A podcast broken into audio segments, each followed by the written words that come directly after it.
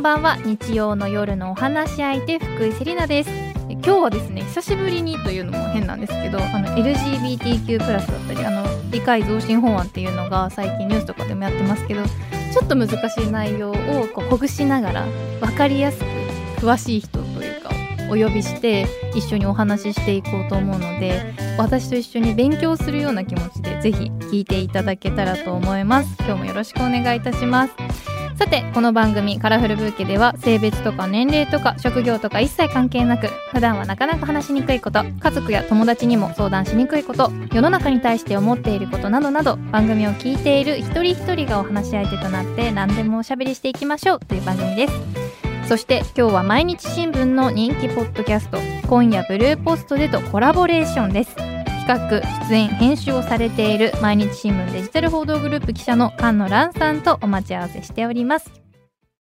文化放送そして秋田放送をお聞きの皆さんこんばんは。福井セリナがお送りしています。カラフルブーケ。今日は毎日新聞の人気ポッドキャスト今夜ブルーポストでとコラボレーションということでお話し相手に今夜ブルーポストでの企画出演編集もされている毎日新聞デジタル報道グループ記者の菅野蘭さんをお迎えしましたよろしくお願いいたしますよろしくお願いします。いやもう先ほどもねお話ししたんですけども、はい。お声が麗しい ありがとうございます。そう皆さんも感じてると思うんですけどよく言われませんか？なんか、声の印象的にすごい若いって思われてるのと、はい。はい。あこ声で覚えられちゃいますね。そうですね。あお店とか行っても、はい前来たことあるよねみたいな。予予約予約の電話の時とか名前言わなくてもわかるよみたいあな。の菅野さんだみたいな。あの声の菅野さんだみたいな。でも素敵ですよね。そうやって声で覚えてもらったりとか。あとやっぱ聞いてても難しい単語でもスッと入ってくる、あ本当ですか、はい、ありがとうございます。いうのがあっていや、はい。ちょっと感動してました。はい。では改めまして菅野さんのプロフィールを簡単にご紹介させていただきます、はい。2012年毎日新聞に入社宮崎支局福岡報道部などを経て2021年からデジタル報道グループに勤務。記者として特に関心を持たれている分野はトラウマと心のケア性暴力犯罪被害者支援防災居住支援などまたご自身の PTSD 療養経験をコラムや講演で公表されています。ということで。いや、はい。なんかこうお会いした時にはい。新聞記者さんっぽくない だってまずはい。まず金髪じゃないですか。金髪です。ね、はい。金髪なんですよね。なのでえ記者さんって金髪になりうるんだっていうのが 結構びっ最初びっくりだったんですけど、はい。こう新聞記者さんっぽくない方が新聞社に入るきっかけって何なんですかね？私もともとカメラマンになりたくて。カメラマンっぽいです。めっちゃカメラマンっぽいです。最初カメラマンでうちの会社も試験受けてたんですけど。そうなんですね、でもまあペンの方が向いているっていうようなお話をされへてーはい。ですその翌年にペンって、まあ、要は普通の記者ですね。記者職として受け直して、今に至るっていう感じなんですけど。そうなんですね、だからカメラマンとしては入社されずに、はい。っていうことですかね、はいへえそのペンの方が向いているっていうふうに思ったり思われたりしたこうきっかけみたいなのあったんですかね？んもともとは多分フォトジャーナリズムとかに興味があっえええて紛争地だったりとかのはい。報道写真とかを見るのが好きだったんで、はい。そういうそのあとドキュメンタリーフォトって言われるものとかを見ていて、あ自分も写真撮るの好きだしやっぱ社会問題とかも興味あるしはい、この分野に行きたいかもみたいな、うんうん。結構安易な考えだったんですけど、行ってみようみたいな、はい、行ってみようみたいな。まあでも大学とかはそうできるように英語の勉強しようとか、うん、っていうのでもともとは本当カメラマン志望でした。いやーでもそういう経緯もあるんですね。カメラマンさんからこう書く側に回るってすごくなんで同じ業界に見えて全然違うと思うんですけどまあ言葉にする方が得意だったっていうことなんですかね。かね。うんうん。うん。で現在はデジタル報道グループに勤務しポッドキャスト、今夜ブルーポストでの企画出演そして編集もされているということで、はい。こちらの担当されるようになったきっかけは何だったんでしょうか？えっと、もともとは、そのうちのグループ以外でもそうだったんですけど、会社でポッドキャストをやりたいねっていう話になっていたみたいで、はいで、誰か、あの、記者以外でも構わないから、ポッドキャストやりたい人いますかって全社に公募があってー、はいで、その時に私はジェンダー系の記事を書いてたんですね。性暴力とか。でもそういう記事って、あまりうちの読者層と関心が合わないのかなっていうのもあって、うんはい。なかなか読まれないっていう、じくじたる思いみたいなのがあったんで、ええええそれだったら、こう、他に、こう、伝える手段ってあるんじゃないかなと思って、はい。少しでも入り口を増やしたいうんっていう思いがあったんで、あ、やりますって言って。で、うちの会社結構女性記者も増えてきて、はい。すごくこういうジェンダーについてとか、性差別についてとか、まあ、あとは性暴力についてって記事が出ているので、はい。そういう記事を紹介していって、うちは結構取り組んでるんですよっていうのを見せる場を作りたいっっていうので始めました。わあそうだったんですね、はい。ちゃんと聞いてくれる人たちが待ち受けているその場所にこう行ってみたかったっていうことなんですかねそうですね。うんどっちかっていうともう取りに行くみたいな。取りに行くぞみた届けいなに行くぞみたいな。いやでもポッドキャストってまさにそういう層の方たちが聞いてくださっているというか若い人たちにも届けやすい媒体だと思うので、いやすごいなって思うんですけどえ今夜ブルーポスト私はもう聞いているんですけども、はい改めてどんな番組なのか聞かせていただけますか、はい。毎日新聞の記者とか、あの、デスクって言って原稿を見る人ですね。記者が書いてきた原稿を整えて記事の形にするっていう編集者の人がいるんですけど、はいそういう人たちがこう出て、曜日ごとにパーソナリティが決まっていて、それぞれのテーマで平日はほぼ毎日5時から配信している番組です。月曜日はオピニオンとかインタビューとかを書いているベテランの記者2人のはいおしゃべりというかいろんなトークをしている番組で、火曜日は経済が中心。で、水曜日は私が担当していて、水曜の夜はニュースをジェンダーの視点で読んでみるというテーマで、時事問題とかカルチャーとかいろんなのを紹介しています。はいで、木曜日は国際、金曜日は、えーフィギュアの中心にしたスポーツ番組っていう形になっています。いやーなんかもうその冒頭のところではいお話しされたりとか、こうな何でしたっけ？今の、えっあ、ニュースをジェンダーの視点で読んでみるって。それですそれです、はいそこの決め台詞がスンって入ってくるんですよ 嬉しいです。ありがとうございます。なんかこうさらってこう、はいお話しされてるんですけど自分の中でうわなんか脳に残るというか響くこう声と言葉だなみたいな。感じですごく印象に残ってましたはい。やっぱりこの企画の内容だったり、ゲスト選びだったりもうやること満載だと思うんですけどはい。なんかどこが一番大変ですか？へー。でも毎週テーマを選んで、ゲストを、まあうちの社内だとしてもアポ取りとかがあるので、はい。無理やり、あの、例えば、えー水曜日のいつも5時配信なのを、土日とかに今週のニュースでなんかいいのあるかなって探して、はい。月曜日の朝一に今週の水曜日出れますかって言って、月曜か火曜に収録して、その後はい。夜中、夜鍋して、編集して、はい。あの、水曜日に配信するみたいな感じの、その、ゲストを選んで台本を作るまではい。が一番なんかしんどいなって感じいやがしてます。ーそうなんですね。でもその努力がこう結集されたあのブルーポストなんですね。いやそう思うとあの麗しくこう涼しく聞こえるあの番組もすごく熱いもののような 重みを感じながら聞けるなって思います、実は体育会系で実は体育会系。それをね皆さんも感じながらぜひ聞いていただけたらと思います。はい。でこの後もまだまだお話を伺いますがここで菅野さんのリクエストをお届けしたいと思いますどんな曲をセレクトしていただいたんでしょうか？はい。ダイアナ・ロスの I'm Coming Out という曲を選びました。この曲をセレクトした理由は何でしょう？はい。まあ、もともと結構こう落ち込んだ時とか、いや、もう頑張んなきゃいけないっていう時に、この曲を聴いてるんですね。っていうのも、すごくこう明るくて、まあ、ダイアナ・ロスのこう力強い歌声とか、あと歌詞もすごくエンパワーメントしてくれるようなはい。曲なので、まあ、聴いててノリノリになれるっていううんうん。感じなんですよね。ええええって思っていたんですけど、今月、6月はプライド月間っていうこともあって、この I'm Coming Out っていうのが、もともと、まあ、1980年に作られた曲なんですけれども、はいこの曲自体は、当時ですね、えー性的少数者のコミュニティ向けに作られたというか、そういったニューヨークのクラブに行った時に、あの、インスピレーションを受けて作られている曲なんですね。はい。で、まあ、I'm Coming Out の、まあ、歌詞もありますし、はい。そういうのもあって、ずっとそのコミュニティの中でアンセムとして扱われてきたっていうところもあるので、まあすごくぴったりかなと思ってうんうん選びました。ありがとうございます。では、せっかくなので、はい。ラジオ番組っぽく、はい。曲紹介をお願いします。なんか本当緊張するなって。それでは聞いてください。ダイアナ・ロスで I'm coming out. 福井セリナがお届けしていますカラフルブーケ。引き続き毎日新聞の人気ポッドキャスト今夜ブルーポストでの企画、出演、編集もされている毎日新聞デジタル報道グループ記者の菅野蘭さんとおしゃべりしていきます。よろしくお願いいたします。よろしくお願いします。さて、今回今夜ブルーポストでとコラボさせていただいたきっかけは、6月のプライド月間ということなんですが、まずこのプライド月間というのが何なのかっていうのもわからない方もたくさんいると思うので、うんぜひ教えていただけますか？はい。いや、実は私もプライド月間ってよくこう最近原稿で見たりとか、ええ。あとは企業のプレスリリースとかでもはい。見るようになってきたなと思うんですけど、うん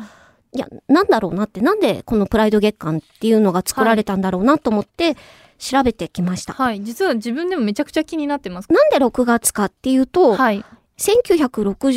1969年のはい6月28日はい。にですね、ニューヨークのマンハッタンで、はい。その同性愛の人たちがこう集うバーのストーンウォールインという場所があるんですけれども、そこで警察が強制捜査して、そこに集まっていたお客さんを弾圧したんですね。でで、あの衝突に発展して、ストーンウォールインの反乱とかって言われるんですけええ、れども、ええ。そういう事件がありました。で、その翌年から、その時を記念してじゃないんですけれども、抗議だったり、自分たちのその権利擁護っていうのをこう主張するためのパレードっていうのがはい。始まっています。で、今日せっかくなんで、当時の新聞で報道してるかなと思って、はい。調べてきました。ごい新聞記者さんだ。えっと、1970年のはい。6月30日付の毎日新聞に記事が出ていまして、はい。えっと、ニューヨークの6番街で2万人のデモが、2万人。ははいい、。あったようです。で、自分の体をどう扱おうと勝手じゃないかというふうな、あの、はい叫びがあって、みんなでこう更新してたそうです。はい。はい。あとは、同性愛を社会的に認めようといううん主張で歩いてたっていうことでした。それが1969年6月に開催されていたというか起きたから今6月にこのプライド月間というのが日本でも開催されてるってことなんですかね。そうですね。うんうん日本は最初が1994年で、はい6月ではなかったんですけど、うんうん8月に一回、あの、東京ではい。パレードっていうのが行われていて、その後、日本でも定着してるっていう感じですかね。いやーすごいなと思ったのが、1969年からはい。ニューヨークではこういう運動があったんだっうんていうのも驚きですし、はい。でまあ自分が無知だったのかもしれないですけど1994年、はい。私が生まれた年なんですけどあ。もう生まれた年からそういう叫びというか、うん。集会というかそういうのが日本でも行われてたんだっていうのがめちゃくちゃびっくりして、うん正直あの小中高生とかの時に生きててそういう運動なんて一回も感じたことないしニュースでも見たことなかったので、うん。あそうだったんだ日本だってそういう運動あったんだっていうのにすごくびっくりしたんですけども、うん。まあ、日本でもそうですし海外でもこう具体的にどういう取り組みだったりこの6月にこうイベントが執り行われてるのかっていうのを知りたいです。まず、ニューヨークが一番やっぱり大きいデモが起きているみたいで、まあ、世界的にもいろんな公演だったりとか、イベントだったり、あと企業も結構この合わせてレインボーフラッグはい、を掲げたりとかっていうのもありますよね。素敵ですね。日本だと東京レインボープライドっていうのが開催されていて、はいで東京レインボープライド2023のパレードは4月に開催されてます。はい、でその時はパレードの参加者は1万人はい、ですごい。4月22と23の2日間にわたって、代々木公園でフェスティバルが開催されているんですけど、ええええそこの来場者がはい。23万人なので、うんうん合計で24万人が延べ、わあ延べ動員す数があったということでした。はい。で、えっと、そのイベント自体のスポンサーも、はいまあ、あの、国際的な会社から国内の企業も合わせて、公式ホームページに出ているスポンサーだけで128社ついてます。だからものすごくこう広まってきたんだなっていう。ごいいや今就活するんだったらこの128社から選びたいですよね。いや、そうですね。ね。うんうんうん。いやーすごいなーでもそういうのをやっぱ探し求めてというかこういうのがやってるから行ってみようっていうのでうん皆さんこういらっしゃってるんですかね。そうですね。うんうんまあ、もちろんその当事者だけじゃなくて、はいこのみんなで考えようっていう人たちも集まってきているとは思うんですけれども、でもそれだけこう社会に広がってきたっていう感じがして、嬉しいですね。嬉しいですよね。はい。この後もまだまだお話を伺いますが、ここで一曲お送りいたします。東京レインボープライド2023のテーマソングにも選ばれた一曲です。リナ沢山で文化放送、秋田放送をお聞きの皆さんの週末にちょっとした彩りを、福井セリナがお届けしていますカラフルブーケ。引き続き毎日新聞の人気ポッドキャスト今夜ブルーポストでの企画出演編集もされている毎日新聞デジタル報道グループ記者の菅野蘭さんとおしゃべりしていきます。よろしくお願いいたします。よろしくお願いします。さて今回菅野さんとおしゃべりしたいニューストピックス LGBT 理解増進法案について最近よくねあのニュースとかでも聞く話題だと思うんですけども、はい。改めまして LGBT 理解増進法とは自民党の性的指向性自認に関する特命委員会が法制化を進めている法案で差別禁止ありきではなくあくまでも LGBT に関する基礎知識を全国に広めることで国民全体の理解を促す法案のことというふうに伺いましてはい。ここだけでもちょっと難しいですよね。そうなんですよ難しいというか、えって思ったのがはい。え差別禁止ありきではなくどどういうことってすごい思ったんですよ。そうです。ね。そう。差別禁止しろよって。いや、本当そうなんですよね。差別は禁止するでしょみたいな、うん。ツッコミしかないんですけど、うん。ね、これはありきではないんですね。だなんなら差別禁止のために私これ進めてると思ってたんですけど違うんですね。いや、そうなんですよね。いや、実はこの LGBT 理解増進法案なんですけど、まあ、私自身もちょっと難しくてついていけないなと思っていて、うんうん。なので、まあ、こちらの番組でもはい。ずっと取材してきているええ。記者だったりとか、あとは政治部出身の記者に、はいこの法案ってどうなってるんですかっていうのをそうなんですよ解説してもらってきています。でも、はいええええすごく難しいですよ難ね。しいいやでもやっと菅野さんのあの今夜ブルーポストでをはい私は聞いて、はい。あそういうことだったんだはいっていう理解できたポイントもたくさんあったんですけどやっぱ分からない人もたくさんいると思うので、うん菅野さんの目線で全然大丈夫なのでこう解説をいただいてもいいですかね？はい。今日収録しているのが8日なので、今まさに、まあ、国会でね、どうなるかっていうのが、日々政治のニュースで流れてきているから、はい。なかなかもしかしたらオンエアされている時にこう変わっていることもあるかなと思うんですけれども、はい。今国会で議論されているこの LGBT 理解増進法っていうのはなんか3つ案があるんですよね。うん。それは自民党と公明党の与党が作っているあの、さっき言ってた差別禁止ありきではなく理解増進をはい。あくまでも理解増進をするものだっていう話をしているものと、あとは立憲民主党とかが出している、これは明確にこう差別を禁止するための法案なんですね。はい。でもう一個は維新と国民民主が出しているはい。三つ目の第三の法案っていうのがあって、はい。それぞれこうざっくりした言い方になると、まあ一個目のその与党の法案っていうのは、まあ本当に差別を禁止とかじゃなくて、はいまあ LGBT の理理解をしていきましょうね、みたいな。んそういうものので、で、2個目は、あの、野党案ですね。はいは、差別はしちゃダメだよねっていう、差別を禁止するもので、はいで、3つ目は、すごく言葉の話になるんですけれども、まあ今、与党案と野党案で揉めているって、その法案の中で問題になっている言葉の一つに、性自認っていう言い方があるんですね。で、その性自認とか性同一性っていう言葉ではなくて、ジェンダーアイデンティティという言い方をしているうんうんものになっています。っはいていう、この3つの差ですね。なんて言うんだろう言葉遊びみたいにだんだん聞こえてきちゃうような、うんそのすごいちょっとした違いで、うんすごいこう長く争っている。うん。でこの法案が出たのも結構前だと思うんですけどすごく長く争っていて、はい。まあそれこそ瞑想状態みたいになっているなっていうふうに思うんですけど、はい。菅野さん的にこう見ていてこうずっとウォッチしていてどういうふうに考えられてますか？うーんなこの法案ってもともと出たのが2021年の時だったんですね。で、これ私も、まあ、すごく、あのー詳しいとかじゃなくて、勉強しながら、それこそ詳しい記者に聞いてきたていたんですけど、はい。2021年に考えられていた時は、その差別は許されないとかっていう言い方で、まあ、盛り上がってっていうかニュースでも出て、はい。すごくこう知名度とか社会への理解広めようみたいな雰囲気にはなっていて、まあ頓挫してしまったんですけれども、広まってきたなと思っている中で、この2年経って、もう今そういう状況じゃないのに、不当な差別あってはならないとか、はい。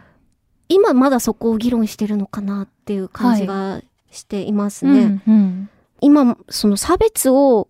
してはならないとか、どうのこうのとかっていう根本よりも、もっとこの、例えば同性婚だったりとか、は異性愛である人たちが持っている権利を持っていないものを、はい。きちんと同じ権利にしようっていう運動が、うんうんもう進んでもいいはずの時期なのに、はい。未だにこんなところで停滞しているっていうのは、ええ結構びっくりというか、シはいョックというか、いや、私も本当に同感ですね。そういうのを考えるのが国会議員なんだけどなっていう気持ちもありますね。うんそうですね。うんありがとうございます。はい。この後もまだまだお話を伺いますが、ここで一曲お送りします。エールでハッピーエンディング。福井セリナがお送りしていますカラフルブーケ。引き続き毎日新聞の人気ポッドキャスト今夜ブルーポストでの企画、出演、編集もされている毎日新聞デジタル報道グループ記者の菅野蘭さんとおしゃべりしていきます。よろしくお願いいたします。よろしくお願いします。さて、菅野さんとおしゃべりしたいニューストピックス2つ目は、性犯罪の刑法改正案についてです。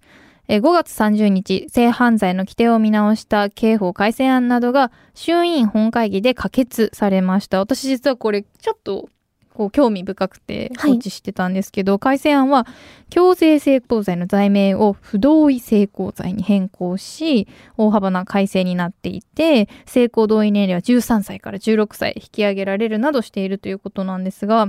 こちらのあの改正案の内容、ポイントについて、あの、菅野さんからさらに詳しく解説していただけますでしょうか？はい。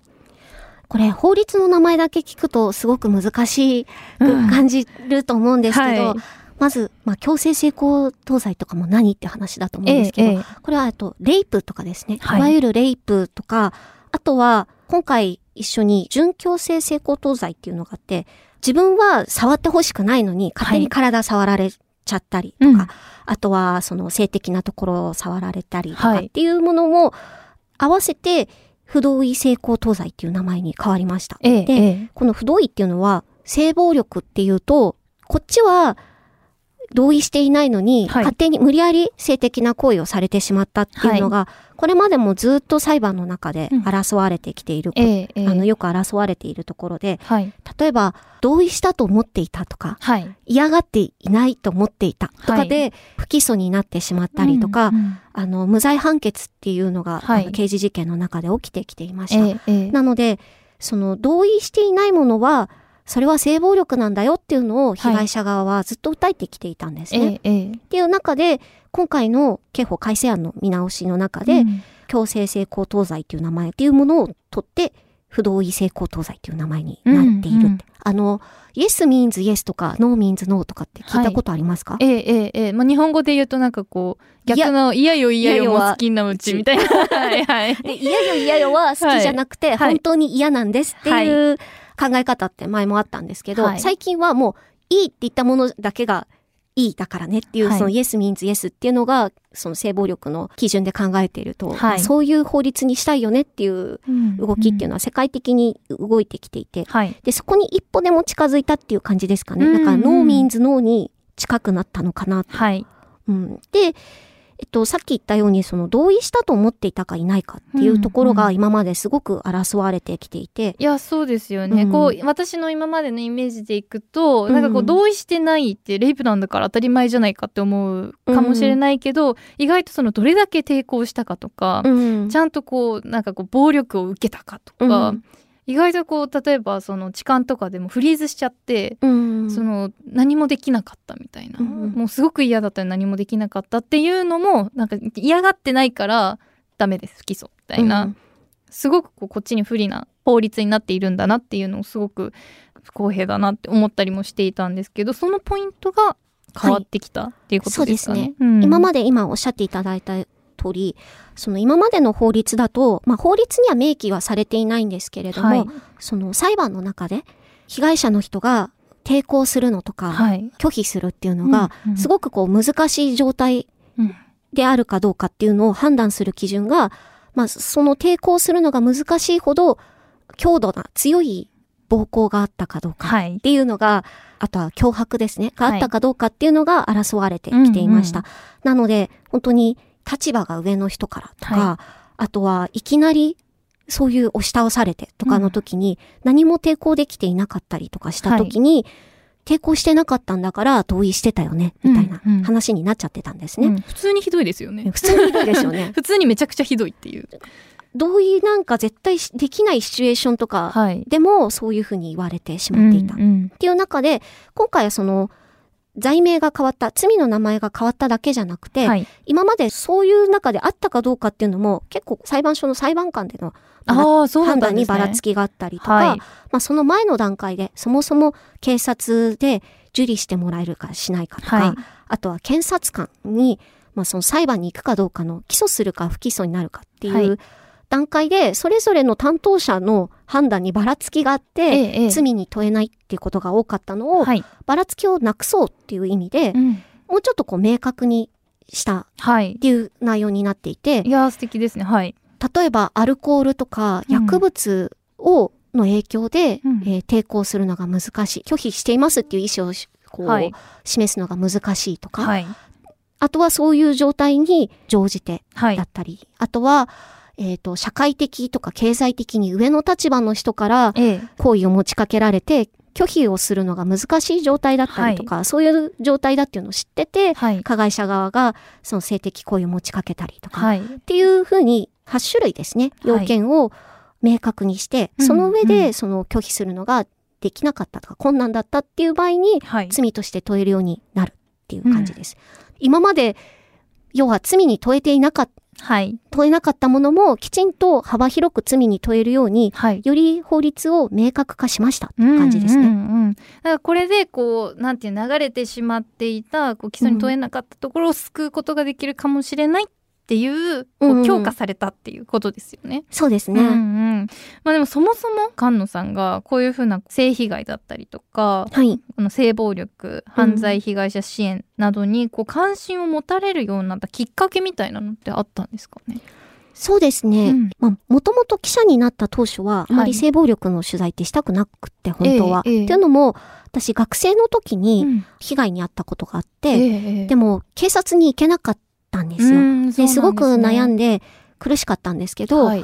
まあ行かない道を選んで、うん。もう自分の中でないっていう風に生活していたんですよ。はい。なかったことにしようと思って、残っていた、その当時着ていた服とかも全部捨ててうん。生活してたんですけど、はい。記者になると最初に事件取材をするところからスタートするんですね。で、どうしてもこう性暴力っていうか性犯罪の取材をしなきゃいけなくなってしまって、はい。なんか自分には取材のする資格なんてないみたいな感じで、すごく辛かったんですけど、はいまあ、やっていくうちに、まあやっぱり自分はその辛さとかきつさも知っているし、裁判になった時に置かれている被害者の状況っていうのも、まあ、すごくひどいものがあるので、はいこれをどうにか、ある程度痛みはわかるからこそ書かなきゃいけないと思って、今ずっと書いてきています。うんうん。そういう気持ちがあったんですね。いや、なんか、なんだろう、そういう、こう、サバイバーじゃないですけど、そういう方に、こう、味方でいてもらえるというか、まあ、その記者として取材に行くかもしれないですけど、そういうふうにコミュニケーションを取ってもらうことで、被害を受けた方って、ものすごく勇気をもらえると思うので、多分、菅野さんも、こう取材をしていて辛い気持ちになったりもあると思うんですけどいや素晴らしいこう活動だなと思って私もこれからも応援してます。ありがとうございます。あの菅野さんのあのプロフィールはい。の中にこう PTSD の療養経験があるっていうお話をご紹介させていただいたかと思うんですけど、これってこの性暴力だったりそういうところの治療っていうことなんですかね？そうですね。うんうん、なんかそういうこの治療とかどういうふうにこう気持ちと向き合ったらいいのかっていうのをうんこう苦しんでる方もいると思うんですけど、うんどういう療法されたかって少し聞いてもいいですか？あ、はい。これ、まあ、学生の時の被害だったけど、仕事を始めてから、まあ、その取材している中で思い出してきて、もうもう本当に涙が溢れて、普段の仕事ができないっていう状態になってしまって、もうあの、休職しますって言って休職したんですね。はいで、その時に、まあ今はもうちょっと増えてきたと思うんですけど、そういうトラウマ経験を持っている人を見てくれる精神科医の先生って結構少ないというか、ええええ特に性暴力のことになると、なかなかこう理解しながらお話を聞いてくれるとか、あの治療してくれる人って少ないので、まあそこを探すのが結構大変だなとは思うんですね。ええええうまく見つけていくと、カウンセリングをしている先生とかもいるので、とか、その先生だけじゃなくて、他の、えっと、心理師さんとかが一緒にいて、カウンセリングルームも併設していたりとか、はい紹介してもらって別のところで受けたりすることもできます。で、私の場合は、休職して、えーメンタルクリニックに通って、そこの紹介で、大学の先生ですね、はいを紹介してもらって、カウンセリングを受けていました。うんうんで、週に1回、最初は受けていて、はいで、PTSD の治療っていうと、あの、暴露療法っていうのが一番早く治るって言われてるんですね。まあ、自分の嫌な経験を思い出しながら、とか嫌な気持ちを喋りながら、あの、胸をこう、ポンポンポンって、こう、鎖骨のあたりを触ったりとか、はいあとはこう、頭、耳、えー鼻、顎、胸っていうのをこう順番に触りながら、なんか嫌なことを喋ったりするんですよ。うんうんで、そうすると、この手の動きを考えなきゃいけないっていう中で喋っていくと、普通だとその嫌な気持ちを思い出すと、すごく心臓がバクバクしてきて、喋れないとか涙がこみ上げてくるってなるんですけど、はい。他のところに気を取られて喋っているうちに、あ、結構普通なんだな、みたいに。うんうん。あ私の中では多分そういう、あの、なんでしょう。意外とできるんだっていうのを体験してもらうためのカウンセリングだったのかなと思うんですけど、そういいうものを受けました。ありがとうございます。でたくさんもうお話伺っていって本当はもっとお話ししたいことたくさんあるんですけど残念ながらそろそろお別れの時間となってしまいました。最後に今日菅野さんがリスナーの方に届けたい一言。格言を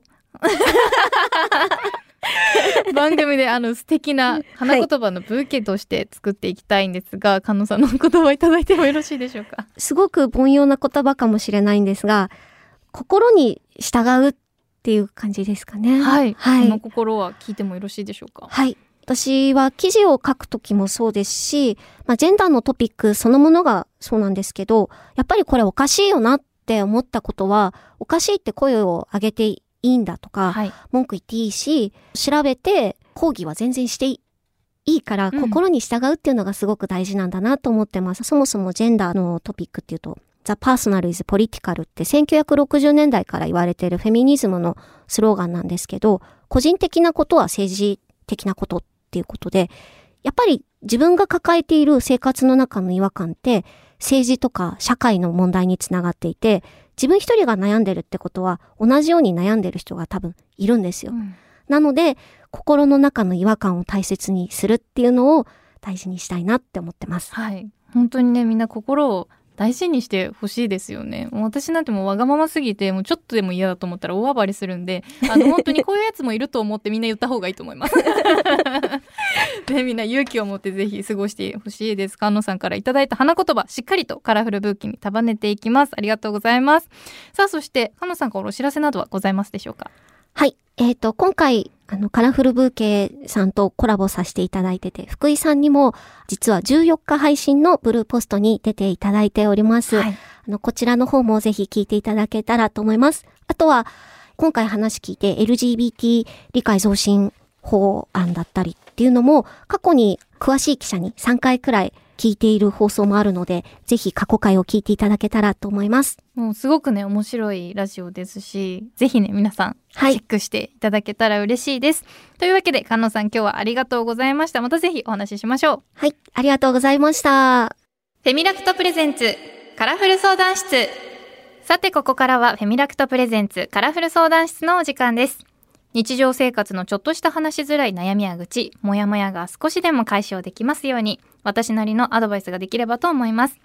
今回のテーマは不規則な仕事で眠りの質が悪化睡眠と健康に関するモヤモヤです。私はですね結構睡眠に関しては悩んでた時やっぱありましたね。なんか2時4時とかにパッて目が覚めたりしてあのその頃はあの